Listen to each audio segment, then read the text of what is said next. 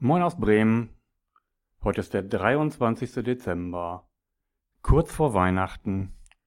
Zeit für ein besonderes Weihnachtsgeschenk für eure Mitarbeiter.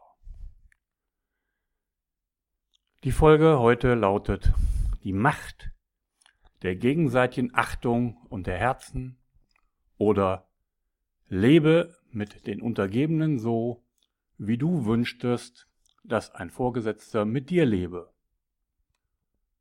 Und dieses Zitat ist von Seneca. Es ist also schon sehr alt. Es stammt aus dem alten Rom. Damals gab es noch Sklaven. Jede Menge. Heute gibt es die in manchen Unternehmen auch noch. Denn man kann sagen, die Sklaverei ist nicht dadurch abgeschafft, dass man die Mitarbeiter, die Sklavenmitarbeiter und die Herren Vorstände nennt. Aber das ist vielleicht ein bisschen böse, das Zitat. Aber da ist was Wahres dran.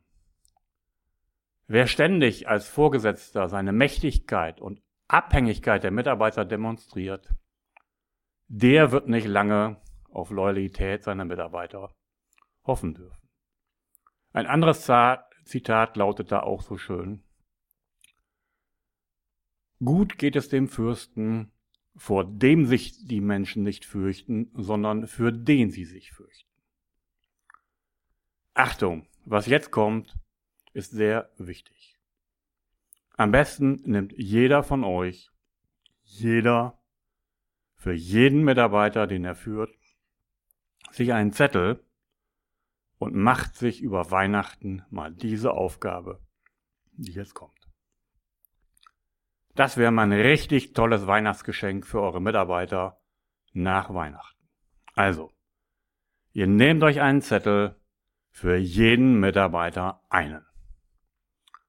Und dann schreibt ihr zunächst auf den Zettel alle Zuschreibungen zu den Mitarbeitern, die euch spontan einfallen, die ihr mit dem Mitarbeiter verbindet. Erstmal so Brainstorming raus alle Zuschreibungen, die ihr spontan mit dem Mitarbeiter verbindet. Und dann lest ihr euch das Ganze nochmal durch und achtet bei allen diesen Zuschreibungen auf eine Abwertung oder eine herabwertende Perspektive. Also nochmal durchlesen, überall darauf achten, wo steht eine von euch ausgesprochene Abwertung. Und dann seid ihr ganz ehrlich mit euch selbst. Ihr versucht die geringschätzigen Gedanken herauszuarbeiten. Ihr verzeiht euch dafür, dass ihr diese Gedanken hattet. Es muss nicht eure feste Einstellung sein, dass dies immer so bleibt. Und nun korrigiert er diese Zuschreibung. Und im vierten Schritt formuliert er sie um, indem sie eine grundsätzliche Achtung gegenüber dem Mitarbeiter ausstreichen und grundsätzlich positiv formuliert sind. Denn wir hatten das Schattenprinzip schon einige Male. Immer dann, wenn hier auf dieser Liste negative Zuschreibungen standen, dann Alarm, Alarm, hört mal in euch selbst hinein, was das Ganze mit euch zu tun hat. Nur wenn es etwas mit euch selbst zu tun hat, kommt eine negative Zuschreibung beim anderen zustande und ihr projiziert in ihn eigentlich euer eigenes Thema. Also, formuliert alles, was ihr hier an negativen Formulieren habt, grundsätzlich positiv Wenn ihr zum Beispiel die Formulierung hattet, äh, die Mitarbeiter mäkeln ständig an den Entscheidungen herum, dann ist das eine negative Zuschreibung, die vielleicht ein bisschen darauf hindeutet, dass ihr euch in euer Machtbedürfnis gekränkt seht. Wenn ihr das zugebt und dies positiv formuliert, dann könnte da stehen, die Mitarbeiter denken und handeln unternehmerisch, weil sie nicht zu allem Ja und Amen sagen und auch ihre Ideen wenn sie denn auch besser sind, auf den Tisch bringen wollen. Also, Das erfordert Kraft und Würde gegenüber sich selbst, zuzugeben, warum es hier eigentlich geht und in dem, was tut, was der Mitarbeiter tut, das Positive zu sehen. Viele Führungskräfte machen sich jedoch eine solche wertschätzende Führung sehr schwer, weil es eine starke Kraft sein muss, um so zu handeln. Und Seneca hat diese Grundsätze, die er damals zu dem Umgang mit Sklaven gesagt hat, so formuliert, dass man sie eins zu eins auf gute Führung übertragen kann. Er sagte damals, dass man alle Menschen grundsätzlich mit der gleichen Würde behandeln soll. Alle Menschen sind prinzipiell gleichwertig. Vorgesetzte sind ganz normale Mitarbeiter, sie wissen es manchmal nur nicht so.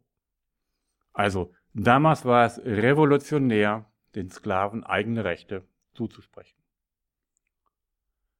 Alle Sklaven haben menschenwürdige Beziehungen verdient. Wie gesagt, wir sind bei Seneca damals. Und das lässt sich heute eins zu eins auf Mitarbeiter, die in einem Abhängigkeitsverhältnis stehen, übertragen. Also, tut es doch einfach. Es wird eure Beziehung zu den Mitarbeitern grandios steigern. Der Mitarbeiter wird sowas von motiviert sein, Leistung zu erbringen, wenn ihr diese Übung über Weihnachten gemacht habt und mit dieser Erkenntnis, was das Ganze mit euch zu tun hat und mit der Umformulierung ins Positive zukünftig mit euren Mitarbeitern redet. Dann solltet ihr, um eine gute Führungskraft zu sein, stets der Ansprechpartner für eure Mitarbeiter sein. Ihr müsst in der Lage sein, sich in ihre Perspektive zu versetzen. Wie würde es dem Mitarbeiter in ihrer Rolle gehen und umgekehrt? Mitarbeiter verdienen es, dass man ihnen freundlich gegenübertritt. Sie müssen nicht Freunde werden, aber Freundlichkeit ist das Mindestmaß, was Menschen verdient haben. Und was überhaupt nicht gut kommt, ist das, was ich am Anfang sagte. Wer ständig Mächtigkeit und Abhängigkeit demonstriert, wird nicht lange auf Loyalität hoffen können.